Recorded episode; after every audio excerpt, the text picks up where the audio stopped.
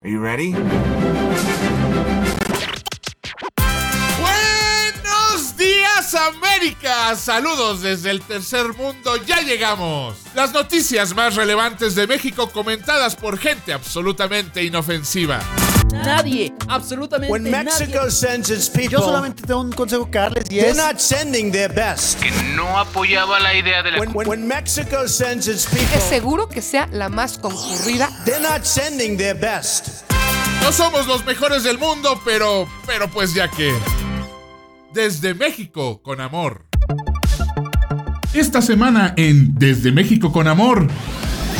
Final de temporada, 26 episodios después y las cosas no mejoran, ni en el país ni en la conducción de este programa. Qué vergüenza, pero aquí seguimos.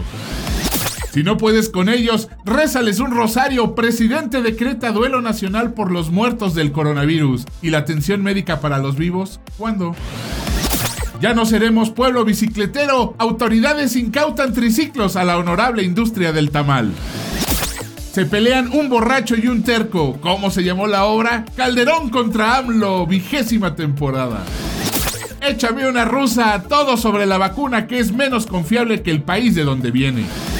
Se quedan con Romina Pons, Ricky Moreno, Osvaldo Casares y Ricardo Ribón. Aviénteles una calificación, regáleles una reseña. Nos vemos en la tercera temporada. Audible Cuates. Aunque parezca que las fake news es algo nuevo, muy de este siglo, muy acá de millennials, las noticias falsas existen desde hace mucho. Pues no más que antes les decíamos mentiras.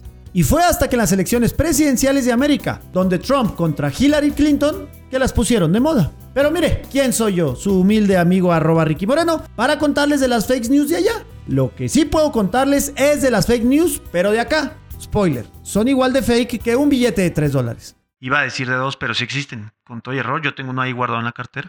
Bueno, las fake news acapararon los titulares de las noticias en México porque el gobierno de la Cuarta Transformación decidió aclarar cuáles son las redes preferidas de los mexicas para difundir las fake news y hacer esta infodemia de la cual sufre todo México. Ah, sí, la infodemia viene de info y pandemia. Y es toda la desinformación que rodea al coronavirus y que está dando lugar a una multitud de informes falsos y escandalosos con consecuencias de gran alcance. En la mañanera, el presidente Andrés Manuel López Obrador, el titular del Sistema Público de Radiodifusión del Estado mexicano, algo así como la Federal Communications Commission, pero en chafa, Genaro Villamil compartió que las noticias falsas en redes sociales sobre la actual pandemia se han vuelto una crisis alterna a la del coronavirus, sobre todo en espacios como el WhatsApp, Facebook y Twitter. Además, citó a la Organización Mundial de Salud para recordar que México es el segundo país a nivel mundial donde se genera la mayor cantidad de noticias falsas, solo por debajo de Turquía en el año 2019. Es más, la OMS destacó que este tipo de información es casi tan peligrosa como la pandemia misma. Según la 4T, la infodemia se alimenta de fake news, aunque no solamente está concentrada en las noticias falsas. Por otro lado, destacó que en muchas ocasiones el objetivo de esta información se centra en generar pánico social, pánico moral, desestabilización, confusión en la población por múltiples intereses que no tiene que ver estrictamente con lo político, sino de mercado, intereses mediáticos, de ganar audiencia o de generar notas que llamen la atención. O sea, básicamente desde México con amor. Ahí le van los números, mire. Según el Sistema Público de Radiodifusión, tan solo en julio de este año, la institución contabilizó un promedio semanal de 8.7 noticias falsas, con una cifra total de 268 notas. Sin embargo, en marzo de este año los números llegaron a 144, en abril al máximo registrado de 430, en mayo 266 y en junio 186 notas falsas. Los lugares donde se registró un mayor número de noticias falsas compartidas fueron la Ciudad de México, Tabasco y Veracruz. Además, los canales en los que se difunden las fake news son WhatsApp en un 16%, Facebook en un 13% y Twitter en un 12%, mientras que los sitios web y correos electrónicos tienen el 18%. El funcionario profundizó al decir que este fenómeno tiene su explicación en la baja credibilidad que han tenido los medios electrónicos, además del incremento de los usuarios en redes sociales que consideran verdad todo lo que leen dentro de espacios digitales donde interactúan de manera cotidiana. El mismo funcionario destacó que en México YouTube no es uno de los principales generadores de infodemia como en Estados Unidos. En cambio, acá en el territorio nacional, en Mexicalpan de las Tunas, El WhatsApp se ha vuelto el foco principal de versiones alteradas de la realidad pandémica de nuestro país. Como temas generales de las noticias falsas estuvieron los falsos positivos con un 33%, las medidas disque arbitrarias para enfrentar la pandemia del gobierno en un 28%, los fraudes con 18% y el 7% sobre falsos remedios de coronavirus, como las nanopartículas, ¿se acuerda? Ándale, esas, las del gobierno, esas que le dijimos, justo esas. Sin embargo, para que no digan que todo es malo, también se dio a conocer que existe un descenso en las fake news que tiene que ver con el comportamiento en los meses más agudos de la violencia en México. Es decir, cambiamos la violencia por el coronavirus. Finalmente la 4T dio sus tres pasos para detectar la falsedad de la información que leemos. Ahí les va, apúntele bien. 1. Revisar que la fuente emisora tenga información que se haya basado en datos de las autoridades sanitarias. 2. Que la noticia sea actual. Y 3 checar que el contenido de la noticia sea creíble, original y real. A lo que, si usted me lo permite, amable Audible escucha, yo quiero agregar un cuarto punto a estas recomendaciones. Todo bien con que se revise la fuente. Todo bien que se vea que es actual y todo bien con la lógica de la noticia. La única que yo agregaría es la ubicación de las fake news. Sí, la ubicación, el lugar. Por ejemplo, si la nota salió del Palacio Nacional, hay que aplicarle todo el rigor periodístico, porque algo que muy astutamente no dijo la 4T es que muchas de esas fake news salen de la mismísima casa del presidente de México. ¿O a poco eso de que el coronavirus no es tan grave, que en México no hay tantos muertos, o que la pandemia ya está cediendo, eso, eso no son fake news? Mis queridísimos Audible escuchas, no saben qué sabor tan agridulce me deja saber que este es el último capítulo de la segunda temporada de Desde México con Amor. Aunque bueno, para ser honestos, pues también me siento un poquito aliviada porque voy a dejar de sentirme presionada por ser la no chistosa del programa. Sí, tengo síndrome del impostor. ¿Qué quieren que les diga? Soy vieja. Lo traigo en el ADN. Así que mejor les hablo de mi tema. El tema de hoy es uno que a mí me pareció súper pasado de lanza y además, como ya es costumbre de este lado del río Bravo, pues estuvo pésimamente mal llevado. Me refiero a la acción que llevó a cabo Hegel Cortés, el director general de Gobierno y Asuntos Jurídicos de la alcaldía Miguel Hidalgo, que pues es la alcaldía más rica, la más fresa, la más nice, donde hay lana pues aquí en la Ciudad de México. ¿Qué hizo? Pues aventó sin mayor preámbulo un tuit donde presumía que le había quitado a 140 vendedores ambulantes sus triciclos y además presumió que los iba a destruir. Como si fuera poco, le echó también limón a la herida, el muy ojete, poniendo fotos de los triciclos todos aventados ahí. Todo feo y todo mal. ¿Triciclos, Romina? What are you talking about? Que no pueden de perdida, no sé, usar bicis con llantitas. No, no, no, no, no, queridos, les voy a explicar. Si ustedes nos escuchan en algunos lugares como Los Ángeles o Chicago, seguramente saben de qué triciclos hablo, pero quienes no, pues les voy a explicar. Aquí en México son muy comunes unos triciclos grandes que en la parte de adelante traen un espacio como para guardar cosas o poner canastas grandes y lo usan principalmente vendedores ambulantes para poder transportarse tanto a ellos como a su producto y pararse de esquina en esquina hasta que vendan lo del día. Es gente que vende pan dulce, atole, tamalitos, tacos de canasta, sándwiches y todo ese tipo de garnachas. Pues sí. En plena pandemia, a la alcaldía Miguel Hidalgo le pareció buena idea quitarle a 140 vendedores su instrumento de trabajo y además presumirlo como si hubieran metido a un corrupto a la cárcel o qué sé yo.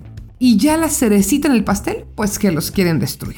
Obviamente los social justice warriors de internet se ofendieron muchísimo y la verdad es que qué bueno con esta situación, pero a Hegel Cortés, que qué feo nombre tiene y que qué mal le queda, pues le valió 3 kilos de ya saben qué. Cuando una asociación llamada Bicitecas le pidió que porfa le regalaran las bicis o parte de ellas para donar bicicletas para los trabajadores del sector salud, el señor No Cortés los mandó a la goma diciendo, se están realizando los procedimientos administrativos correspondientes para darles un mejor uso.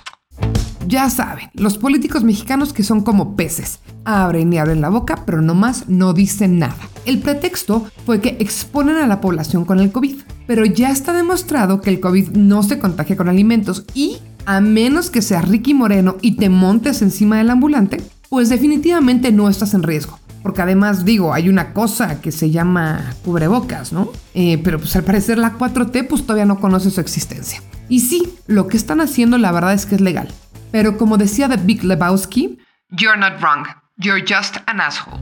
Hace unas semanas, Ricardo Ribón los puso al tanto de lo que pasaba con Emilio Lozoya, el exdirector de Pemex, de cómo no ha pisado la cárcel y que todo apunta que nunca la va a pisar, y pues a cambio de su libertad va a sacar toditas las verdades corruptas del sexenio de Enrique Peña Nieto. Pues bueno, Lozoya ya empezó a hablar y lo hizo con un documento de 63 hojas, de las cuales les puedo resumir unos cuantos puntos. Número 1 dijo que hubo una serie de sobornos por más de 100 millones de pesos o como 5 millones de dólares que se utilizaron para la campaña presidencial de Enrique Peña Nieto.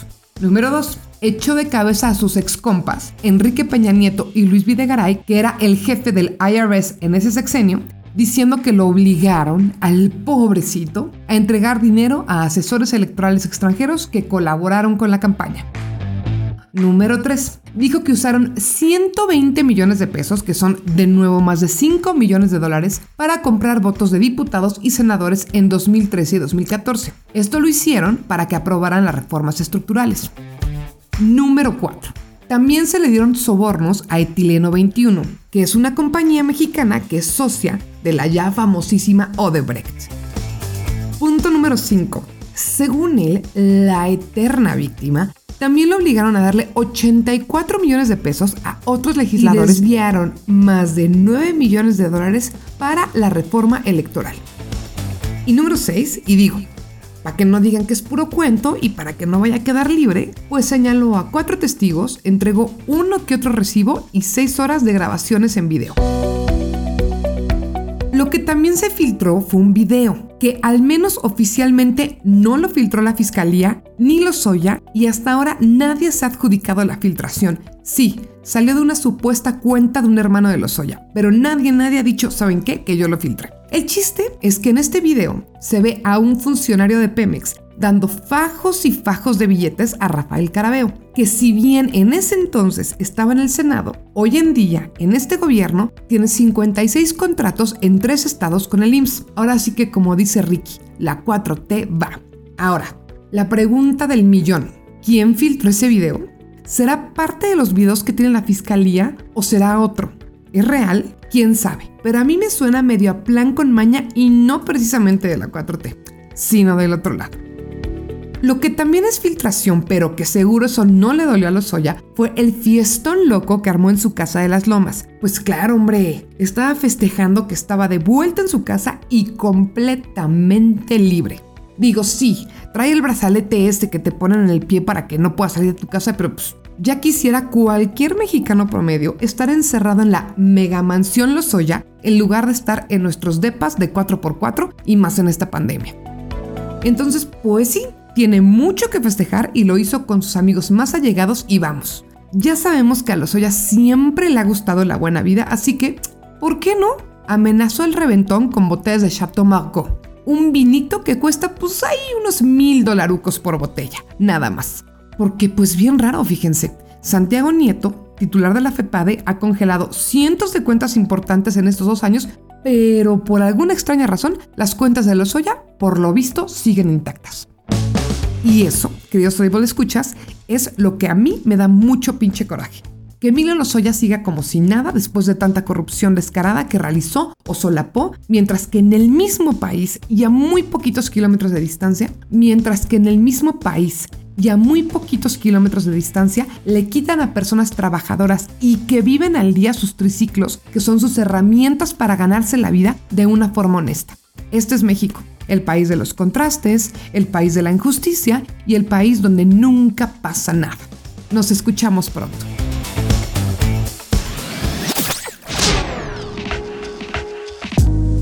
Aquí estamos, un final de temporada medio extraño.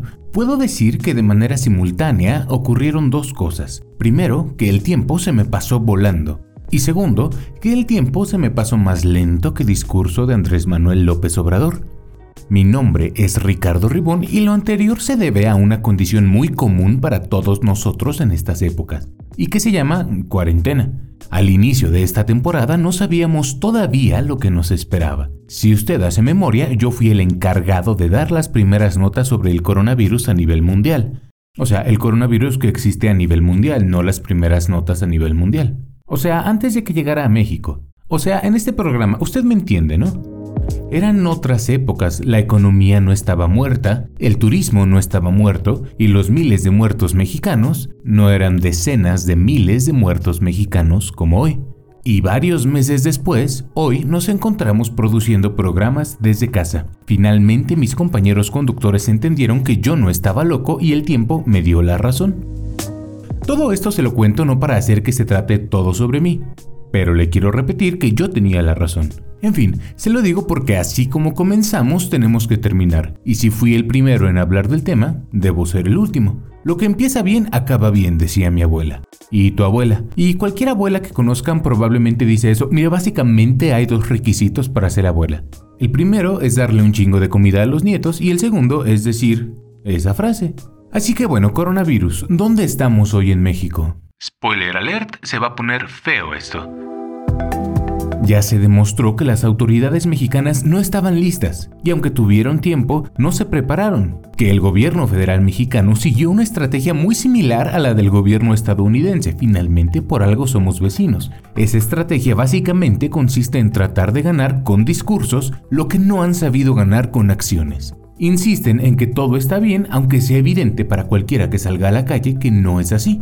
Seguimos sin tener camas suficientes en los hospitales, de ventiladores ni hablamos, y las pruebas de COVID escasean más que melanina en un rally de Trump. O sea que no hay manera ni siquiera de saber cuántos enfermos tenemos en realidad en México. El zar anticoronavirus, Hugo López Gatel, nos decepcionó a todos muy rápido, pero su talento para adular al presidente le ha ganado cada vez más poder político en el gabinete. La promesa de una vacuna de distribución nacional para este país solo existe gracias a que Carlos Slim, uno de los hombres más ricos del mundo, se comprometió a conseguirla prácticamente gratis para todos nosotros. Y la medida más sonada contra la pandemia en este sexenio fue cuando crearon héroes de caricatura, ¿se acuerda? México es al mismo tiempo el tercer país con más muertes por COVID-19 a nivel mundial y el octavo con más casos. Ojo, ser el octavo en este caso no es bueno, porque significa que aunque haya menos registros de enfermedad, se nos mueren más mexicanos que ciudadanos de cualquier otro país. Muy por encima del 10% de los casos resultan mortales aquí. Y en medio de todo esto, ante la presión pública, nuestro presidente Andrés Manuel López Obrador por fin tomó cartas en el asunto y lanzó un decreto nacional para ah, declarar 30 días de luto por los muertos de coronavirus. No se me ocurre nada más derrotista que declarar luto nacional. Ojo, no le estoy faltando al respeto a los muertos. No es esa mi intención. Mis respetos para los fallecidos y mis condolencias para los familiares, de corazón. Cuando digo derrotista, me refiero a que no entiendo cómo el presidente cree que siendo el responsable de este país, el encargado de dar soluciones, prefiera pedirnos a todos que elevemos una plegaria al cielo y que guardemos silencio. Esta es una enfermedad real con consecuencias reales. La manera de combatirlo no es con un duelo nacional hasta mediados de septiembre. La manera de combatirlo, señor presidente, no es lo primero que se le ocurra. Especialmente, y esto lo digo con mucho coraje y con mucha impotencia, cuando las muertes no han parado. No solo no han parado, ni siquiera se han estabilizado. Seguimos creciendo en número de mexicanos fallecidos por día. Esto tiene poco de noticia y mucho de mi opinión, pero el presidente está tratando de hacer cualquier cosa excepto lidiar con el problema real, porque sabe, en el fondo, que su gobierno no tiene la capacidad para solucionarlo. Pero me parece que de todas las acciones ineptas que ha tomado, esta es una de las peores por insensible y por inservible.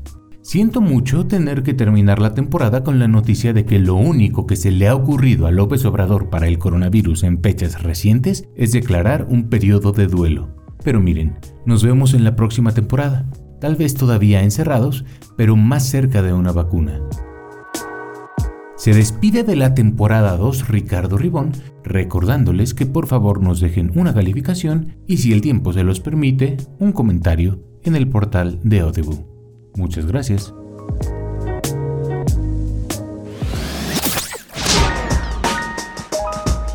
Ser un presidente debe ser uno de los trabajos más cansados que existen en el mundo y ser el presidente de México, con millones de pobres, corrupción, problemas en todos lados y todo hecho completamente con las patas, debe ser peor, mucho peor.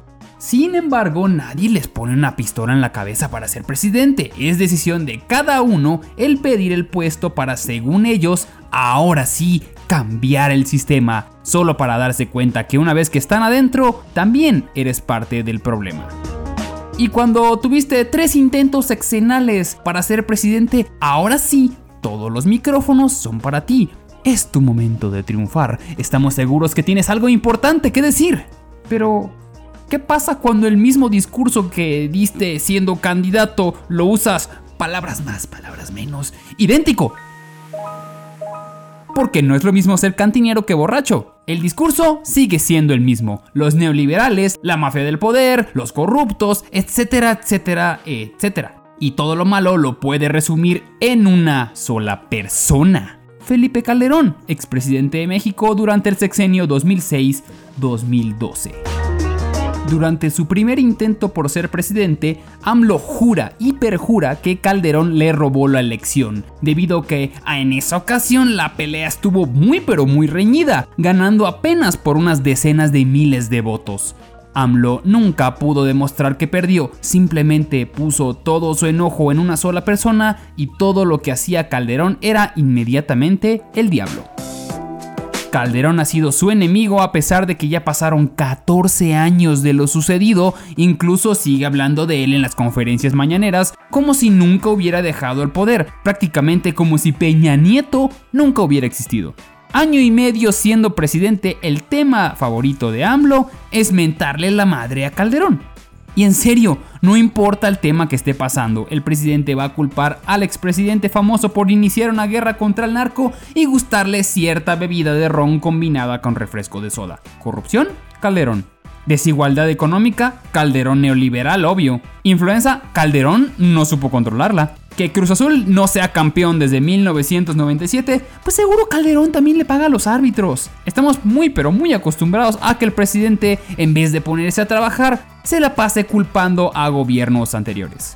Tan así que la semana pasada el presidente culpó a Calderón por haber creado en su gobierno un narcoestado lo que no esperaba es que Calderón esta vez sí iba a responder declarando en una entrevista que lo podrían criticar por muchas cosas, incluso podrían estar en desacuerdo con esa actitud y estrategia, pero que al menos no era el presidente que andaba saludando a la mamá del Chapo. ¿Escuchó ese ruido? Es el poderoso sonido del mic drop que hizo Calderón después de esa declaración. Tal vez algunos recordarán cuando AMLO decidió, aprovechando su visita a Culiacán, el pasar por una carretera donde lo esperaba la mamá del narcotraficante más importante de los últimos 20 años. AMLO respondió que ni modo, que si se la volviera a encontrar, la volvería a saludar, ni modo de negarle el saludo a una anciana. Palabras del presidente. Y aquí es donde entra la parte del dilema ético de acercarte a familiares de narcos o no. Aunque quisieras verte valiente, ninguno de nosotros le negaría un saludo. Pero el chiste es que eso le caló durísimo a AMLO porque después de eso, todo pareció que las cosas se calmaron. AMLO declaró al día siguiente que perdonaba a Calderón por haberle robado la presidencia y que ya podían ser amigos. Bueno, eso no. Pero sí, le quería... Ya saben. Pero con esa declaración estaría aceptando que ya no va a culpar a Calderón de todo lo malo. Y eso, en este preciso momento, con todo lo de los Oya, es imposible. No pasaron ni 24 horas y ya estaba culpando a Calderón de nuevo. Porque este gobierno podrá perdonar, pero no olvida.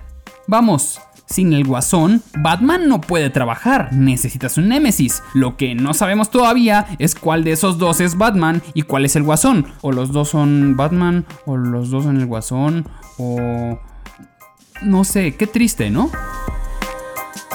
Me rehusaba a hablar sobre personajes que dan pena en este país, pero como la política también me da pena y el personaje de hoy está relacionado con todo esto, les dejo el postre para este capítulo final de temporada. Durante la conferencia mañanera, diariamente el presidente tiene su sección de preguntas y respuestas a los reporteros.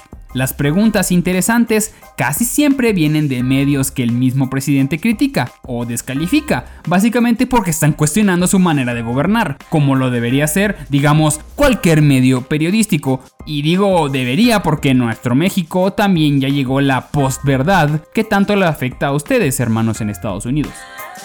Hoy les platicaremos sobre un grupo de periodistas conocidos como la primera fila, por su posición en que están sentados dentro de la conferencia mañanera. Pero también les decimos chayoteros, lamebolas y otras cosas, porque en vez de hacer periodismo, le echan porras al gobierno. No me meteré con los pseudo periodistas que están en YouTube igual haciendo propaganda del presidente. Esos ni siquiera llegan a la mañanera. Hablo de supuestamente periodistas acreditados, estudiados, que nunca serían reconocidos si no fuera por el show que dan en la mañana con el presidente. Este grupo de personas, juntando estadísticamente las preguntas que hacen, representan un 10% de las que contesta el presidente. Sí, no suena mucho, pero el nivel de descaro que tienen en sus preguntas es de risa loca. La primera fila está encabezada por Carlos Pozos, bautizado como Lord Molecula en las redes debido a que en una ocasión le preguntó a unos expertos en energía acerca de cuál era el punto de ignición de la molécula. Si no le encuentra sentido a la pregunta es porque no la hay. Lord Molecula siempre comienza sus preguntas llamando a AMLO presidente de todos los mexicanos, cosa que lo es, pero sí suena muy lambiscón la neta. Dentro de las preguntas que le ha hecho el presidente se encuentran si le gustaría que la felicidad del país se mida usando la palabra I'm love acusó a varios reporteros importantes de ser voceros del periodo neoliberal y que habían abusado de su libertad de expresión. Y en una ocasión le preguntó al presidente si estaba triste porque los Astros habían perdido la Serie Mundial de Béisbol. Periodismo. Junto con Lord Molecula también está Sandra Aguilera, famosa por preguntarle al presidente cómo le hacía para tener la condición de un corredor keniano. Otro integrante es Paul Velázquez, el pirata, apodado así porque usa un parche en el ojo. Y ya, ese es todo su currículum. Bueno, sí, bueno, ahora sí vamos con la noticia. La primera fila ahora también se le conoce como la primera fila de doctores ya que el claustro doctoral mexicano académico universitario junto con el Centro Educativo Universitario de Morelos y el Centro Universitario Inglés les otorgaron el doctorado Procter Honorem en periodismo. Y no cualquier periodismo, según ellos, un doctorado en periodismo alternativo, el cual equivale a darle un premio de ciencia a la homeopatía, un premio de fútbol alternativo al básquetbol o darme un premio a mí por español alternativo. El premio fue otorgado a Lord Molecula, la corredora keniana, el pirata y otros dos perros falderos, los cuales se tomaron su foto con su birrete y doctorado y la subieron a las redes, donde obviamente fueron sumamente criticados, especialmente porque no se podría llamar periodismo eso que hacen. Entonces, si lo que hacen es una burla, ¿por qué se prestarían estos renombrados institutos en reconocer el trabajo que hacen estos lameloides? La razón es sencilla, amigos. Dinero. Así es, cualquiera puede acceder a tener uno de estos reconocimientos por una módica cantidad aproximadamente de unos mil a dos mil dólares. Sí, un doctorado por nada. Incluso la conductora Laura Bozo, que dudamos si sabe leer y escribir parejito, tiene uno. Y sabemos el precio, porque a Ricky una vez le llegó un correo de estos supuestos institutos con semejante oferta, incluso en pagos en abonos. Caray, no puedo esperar a tener uno de esos títulos en mis manos y colgarlo en mi pared, sabiendo que pagué por un pedazo de papel, diciéndome todo el tiempo mentiroso en mi cara.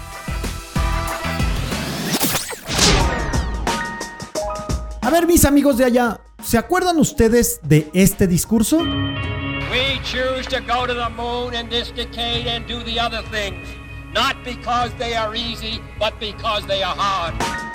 Si usted se acuerda de este discurso, por favor cuídeseme mucho porque usted es población de riesgo con esto de la pandemia. Si usted no se acuerda, no se preocupe, que para eso tiene a su compa, el buen arroba Ricky Moreno, para decirle de qué se trata. Esa voz es del presidente John F. Kennedy, republicano por cierto, hablando sobre la carrera espacial de los 60 y comprometiéndose a que antes de que se acabara esa década llena de drogas, flores y rock and roll, los americanos llegarían a la luna y le ganarían a los rusos. En ese entonces se llamaba la Unión Soviética y era el enemigo a vencer en la carrera espacial que para no hacer el cuento largo, los comis soviéticos llevaban la delantera, pero justo en 1969 los americanos llegaron a la luna. O oh, eso dicen. no, no, sí llegaron a la luna. O oh, bueno, quién sabe. no, sí, sí llegaron. Oh. Pues algo así está pasando en pleno siglo XXI, pero la meta no es llegar al espacio, sino conseguir la vacuna al COVID-19. Al parecer, el que produzca primero ganará hegemonía y poder en un mundo donde supuestamente todos la llevábamos bien. Pero eso es lo único diferente en esta carrera, que no queremos llegar a la luna, porque en todo lo demás es exactamente lo mismo. Los soviéticos, que ahora son rusos, van adelante en la carrera por conseguir la vacuna, y los Estados Unidos estoy seguro que no se quiere quedar atrás. Todo porque Rusia anunció en días pasados la aprobación de la primera vacuna contra el coronavirus, afirmando que otorga una inmunidad duradera. Según declaró el mismísimo presidente Vladimir Putin durante una videoconferencia con miembros del gobierno ruso y obviamente en la cual no había científicos. Incluso informó que su hija estaba dentro de las primeras personas inoculadas por la fórmula, desarrollada por el Instituto Gamelaya con sede en Moscú.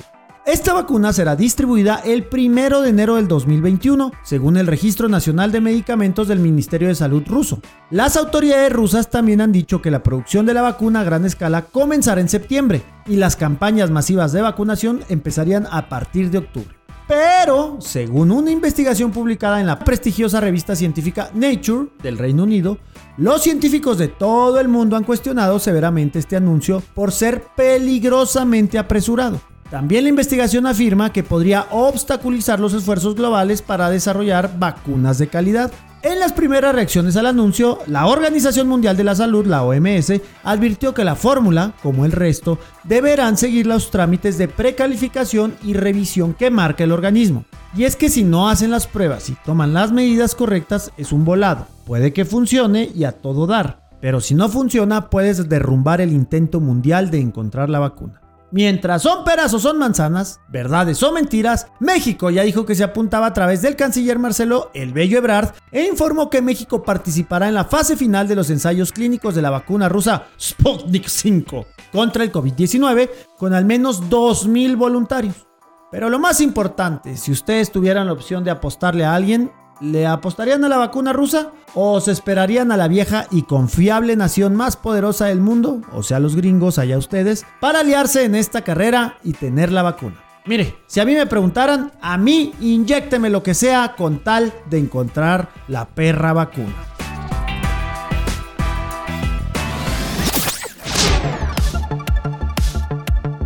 Es así como llegamos ahora sí a la recta final no solamente del programa, de la temporada 2. Y yo quiero decir que estadísticamente, aunque ustedes digan lo contrario, fui el que menos el que menos habló, el que menos dio cierres. Siempre tuve que arrebatar el lugar porque nunca se me cedió, señora bonita, pero en este lugar, en este preciso momento, tomo los micrófonos y voy a presentar yo a mis amigos que tanto quiero. Por ahí debe estar Ricardo Ribón. El único profeta de esta temporada que sabía lo que iba a pasar. Estás, pero Lorenzo. Robina Pons. Pues es que no preparas tus programas, Ricky, así como. Ah, ahora resulta y Osvaldo Casares. La única persona cuerda en este programa. Oigan, y hablando de cuerdas, vamos a empezar a hablar porque si algo nos quedó en esta temporada 2 es que la 4T de cuerda no tiene nada. Se me hace que la T es de tonta y no de cuarta transformación. Pero ¿cómo? Si tu voto más fuerte que nunca y tú como no, feliz. Seis meses restregándonos tu voto. No, mi voto está más fuerte que nunca y me siento más consolidado que nunca. El tema. No, yo, yo voté por el cambio, pero siempre lo he dicho, la reversa también es cambio. Y bueno, pues parece ser que México se va a estangar unos 10 años, pero no es mi culpa. Hey, otros 29 millones 999 mil 999 votaron por ellos. Ok. Pues sí. Pero bueno, o sea, ¿Podemos ya pensar en curarnos en, una, en la vacuna? ¿Podemos empezar a ver eh, la luz al final del camino? Si te refieres a la vacuna rusa, yo tengo serias dudas con que sea una solución, digamos, viable. o que sea una vacuna. Nada que funcione ha venido de Rusia, aceptémoslo, señores, ni sus sistemas económicos, ni sus carros, nada que perdura, pero lo que sí podemos decir es que yo cuando empezó este tema del COVID, yo pensé que íbamos a estar aquí dos años, pero se me olvidó que existen las computadoras, lo cual acelera el proceso, acelera la simulación y yo tengo fe que para la tercera temporada desde México en Amor vamos a estar anunciando la vacuna. Ok, arriba las apuestas. Arriba las apuestas. Yo digo No que para vamos marzo. anunciando crecimiento económico, vamos a estar anunciando vacunas, no, el gobierno va a funcionar, No. AMLO va a ser amigo de Calderón. No, señor. Yo, yo, yo ya, yo ya me vi. No, Para señor. como van las cosas, en la tercera temporada vamos a tener de invitado a Valentín Elizalde porque vamos a estar todos muertos. Seguramente, seguramente, querido Ribón. Pero bueno, yo creo que la vacuna rusa, pues al menos es una forma de los rusos de decirle a los demás, pónganse las pilas, que yo ya me apuré, y te juro que por el ego que tienen, se van a apurar en otros lados, te lo juro, así son. Ustedes los hombres. Pero una para eso enfermedad nueva. creerles. No, para eso habría que creerles que su vacuna es real, porque, a ver, hasta donde entiendo, lo único que hicieron fue registrar así como, ya tenemos una, pero no han publicado ningún No, paper que puedan revisar los médicos Estás en el mundo para decir, ah, esta sí funciona. Estás Porque los rusos nunca van a permitir que lo revises. Lo, lo único que hicieron es que su presidente salió a decir que ya tenían la vacuna, ¿eh? Este, me hace que te me fuiste muy allá. O sea, al final todos, este, todas las vacunas se encuentran en la misma etapa, entonces lo único que va a pasar, yo creo que lo único que va a pasar es que van a salir todas al mismo tiempo. Y por ahí lo estábamos diciendo, yo recuerdo que en algún capítulo dijimos que se iban a dividir, ¿se acuerdan que lo dijimos? Que, que se iban a dividir este, las vacunas como las regiones, es decir, China se iba a quedar con su vacuna, Estados Unidos con su vacuna. México y luego ahí muerto. dijimos, México muerto, pero nos iba a llegar, ahí por alguien ahí dijo la de AstraZeneca y luego África va a tener la de Europa, ya sabes, o sea, se están dividiendo, que está bien, para eso uno se enferma, Pues el tío Slim ya que haga algo. para que ganen dinero las farmacéuticas. Yo no estoy en contra del modelo económico, yo lo que digo es que se están tardando mucho. Y bueno, Ah, sí. en lo que el modelo económico que esto y que el otro, en lo que están rompiendo es el modelo económico de bicicletas en la zona más nice de la Ciudad de México, que es Polanco, y se me hizo una reverenda jalada lo que hicieron. Se podrá decir que, ay, es que hay mafias atrás, lo que quieras, pero estamos en una crisis económica sin precedentes y quitarle a la gente su pan diario. Que habría que explicarle a nuestros queridos amigos del primer mundo a qué te refieres con bicicletas, porque estoy seguro que no entienden en Estados Unidos cómo es que alguien puede vivir de eso. Aquí en México, y, espe- y especialmente en la Ciudad de México, hay comerciantes de comida callejera que trabajan con este, unos triciclos gigantescos donde venden pan dulce, donde venden tamales, donde venden la canasta básica de Osvaldo Casares. Tamales, Mm, deliciosa, ya la extraño. chilaquiles.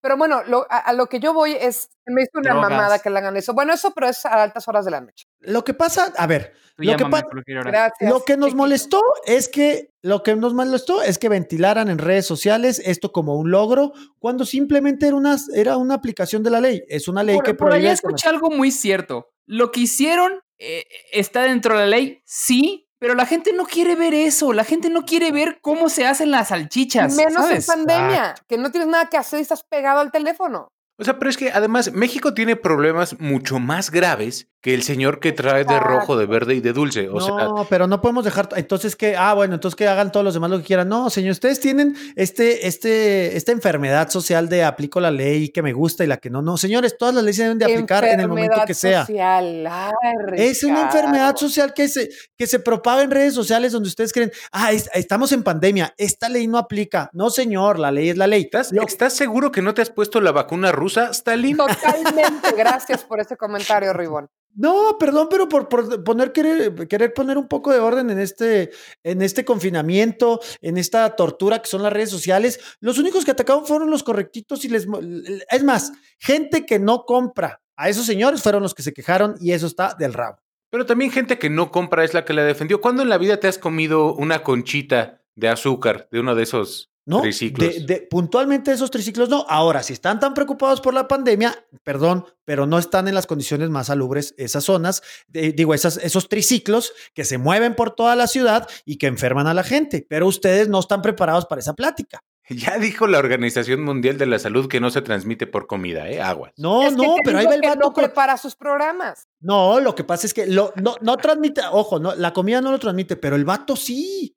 Ah, o el vato, o que le va a estar pedaleando la bicicleta y vas a durar con el tapabocas así todo el tiempo. No, señor, no nos cerremos. Es que a diferencia tuya, yo no acostumbro a besarme con el señor que me vende el pan. ¿Qué tiene? ¿Qué tiene? Así nos saludamos en ¿Qué el norte. ¿Qué tiene? te gusta que te Y pedaleen, Ricky? Exactamente. aquí- ah, Si me gusta que se, se me trepen a echarle bicicleta, ¿qué tiene? Muy mis gustos.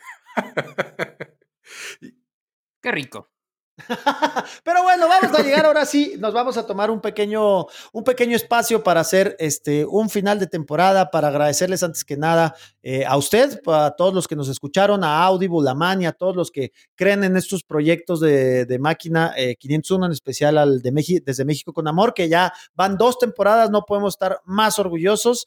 Quiero yo agradecerle a nuestro productor, a Ricardo Ribón, quiero agradecerle en lo personal a Romina, a Osvaldo, y les voy a pedir que si nos dan, ¿qué, qué les dejó esta, aparte del coronavirus, eso no se vale, qué les dejó la temporada 2 de Desde México con Amor? A mí me dejó que no creí que podíamos llegar más bajo en el gobierno. Sin embargo, no puedes esperar mucho y sin embargo te logra decepcionar. Sin embargo, nos dejó muy, muy graciosos. No puedo pensar en uno en específico. Me acuerdo de muchos. Les dejamos este ahorita, el Lord Molecula, recibiendo un doctorado. Para mí es la cereza en el pastel en todo este, en este show.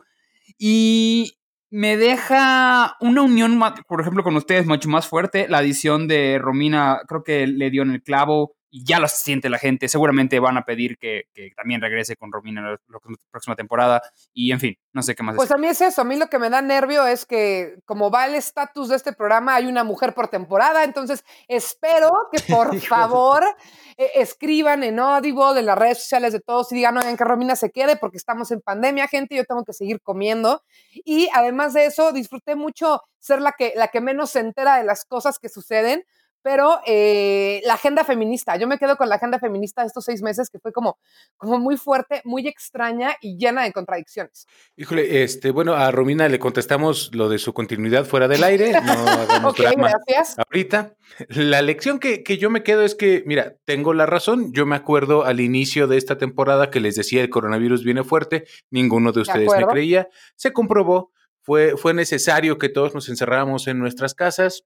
Pero bueno, si eso es lo que se requiere para que ustedes me den a mí la razón, estoy dispuesto a que lo Pero pague el tú mundo. creías que ya estábamos muertos al segundo mes. Tú, tú sí te fuiste a las cabras se te fueron. Sí, sí, Ribón, no creo que tú seas el mejor ejemplo, eh, honestamente. Yo creo Digo, que la psicosis la de es que- Ribón creció exponencialmente durante esta temporada. Pero ¿sabes? Igual lo hizo, igual lo hizo para que no sintamos que iba a crecer tanto, ¿sabes? Como que él dijo, él se fue al otro extremo, entonces cuando no fue tanto dijimos, ah, bueno, bueno, ay, no, pudo, pudo haber sido peor, pudo haber sido el escenario de Ribón. Díganme papá, o sea, díganme padre, ya, les quité el miedo. Bueno, pero y nada más para cerrar con broche, ahora a mí me gustaría decir que eh, si la lección que yo me llevo es que eh, siempre podemos estar peor, pero siempre, siempre hay una pequeñita luz en el camino que es que, siempre motiva a México y que es lo que lo hace salir adelante. Yo me quedo eh, con la experiencia, el valor del gobierno en no abrir las escuelas. A mí eso me sorprendió, a mí me parece que fue punta de lanza, a mí me parece que el gobierno ha sido la mejor decisión que ha tomado, no poner en riesgo a nuestros hijos, al futuro de México. ¿Van a estar lerengos? Sí. ¿Van a saber leer? No lo sabemos, pero eso no importa porque al menos vamos a tener niños que defender. En eso tienes un buen punto. Y bueno, recuerden seguirnos en nuestras redes sociales para que se enteren de cuándo arranca la siguiente temporada. Eh, la mía es arroba Romina Pons y la de los demás. Arroba Ricardo Ribón. Arroba Kaiser con K y doble Z porque tengo 12 años. Y acá, arroba Ricky Moreno, pero no se la tengo que decir porque la escuchó en estos 26 capítulos que doy por terminados. Muchísimas gracias a todos, muchísimas gracias de nuevo a Audible, pero sobre todo a usted. Y ahora sí, mire, le vamos a mandar todos un beso tronadote porque esto fue desde México con amor. ¡Mua! ¡Mua! Esto fue una producción original de Máquina 501 para el mundo, de nada mundo. Productor ejecutivo Manny Mirabete.